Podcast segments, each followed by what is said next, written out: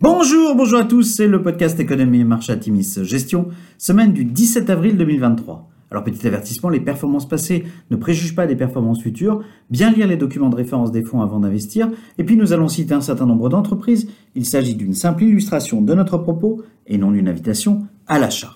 Alors cette semaine nous avons titré Inflation, inflexion.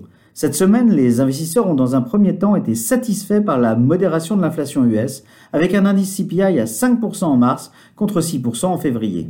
Une tendance à la désinflation confirmée jeudi par un indice des prix à la production en hausse de 2,7% contre 4,9% le mois précédent. En fin de semaine, les ventes de détail en baisse de 1% sur le mois auront refroidi les ardeurs des investisseurs. La baisse concerne particulièrement les biens les plus chers, comme les véhicules et les appareils électroménagers, et présage d'un ralentissement accru des dépenses des ménages sur d'autres catégories de produits. En France, les publications spectaculaires de LVMH et Hermès, présents dans plusieurs de vos fonds, ont permis au CAC 40 de battre de nouveaux records.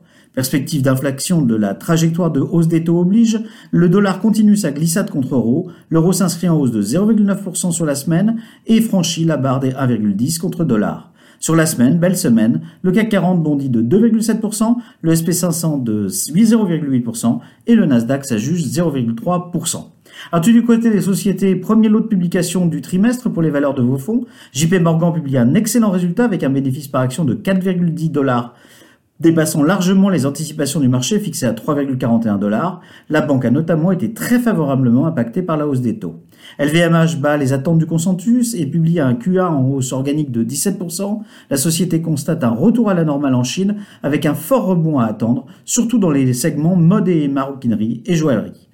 Hermès, enfin, affiche de son côté une progression spectaculaire des ventes de 23%.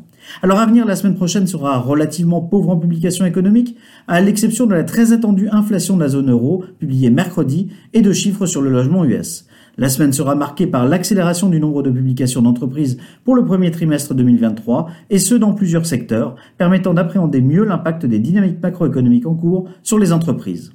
La baisse de l'inflation dans un contexte de ralentissement est conforme à notre scénario et n'appelle pas de modification de l'exposition de nos fonds d'allocation Atimis Patrimoine et Atimis Global, dont le comportement est satisfaisant en ce début 2023 à la publication des classements de fonds trimestriels, tous nos fonds thématiques, qu'il s'agisse d'Atimis Millennial, d'Atimis Trendsetters Europe, d'Atimis Better Life, Atimis Industrie 4.0 ou Atimis Gen Z, sont dans le premier quartile de leur catégorie Cantalis. C'est une vraie satisfaction. Euh, ajoutons que les performances passées ne préjugent pas des performances futures. Le premier trimestre a été un excellent cru pour les entreprises de vos fonds.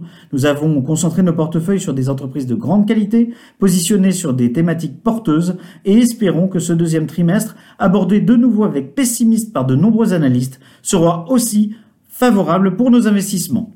Nous vous souhaitons une excellente semaine à tous.